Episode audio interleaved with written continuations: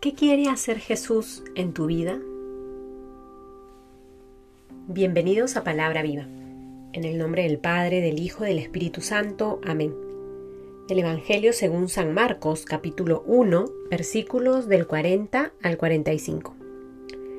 Se le acerca un leproso suplicándole y puesto de rodillas le dice, Si quieres, puedes limpiarme. Encolerizado, extendió su mano le tocó y le dijo, quiero, queda limpio. Y al instante le desapareció la lepra y quedó limpio. Le despidió al instante, prohibiéndole severamente, mira, no digas nada a nadie, sino vete, muéstrate al sacerdote y haz por tu purificación la ofrenda que prescribió Moisés, para que le sirva de testimonio.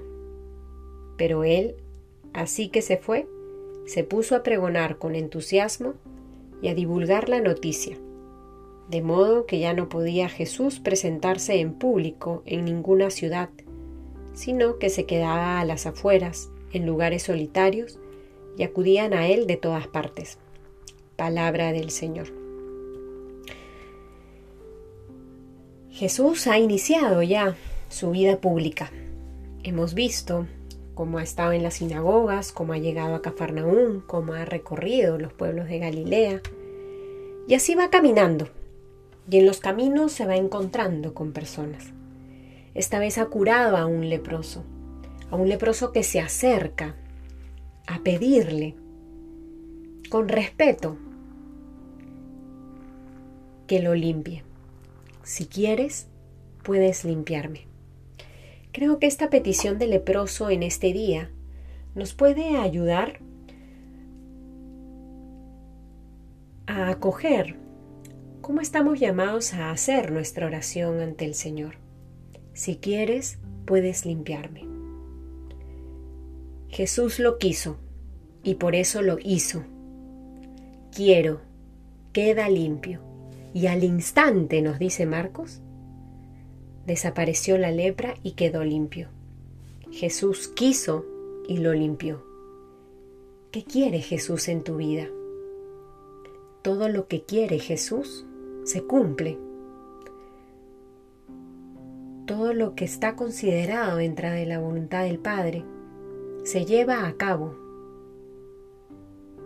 ¿Qué quiere Dios para tu vida? ¿Qué quieres tú ¿Qué le pides a Jesús?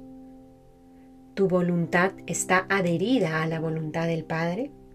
¿Tu querer es el querer de Jesús?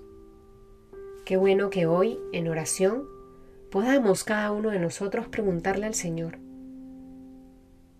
¿qué quieres tú para mí? Y pidámosle la gracia de desear lo que Él quiere para nosotros.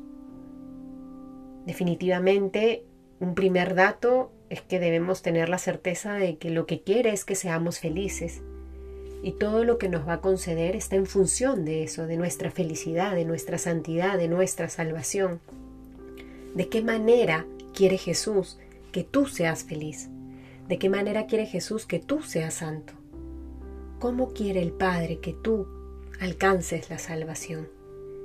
Que en este momento entonces podamos pedirle al Señor esa gracia, de descubrir y reconocer lo que Él quiere para cada uno de nosotros y de amar y abrazar la voluntad de Dios en nuestra vida.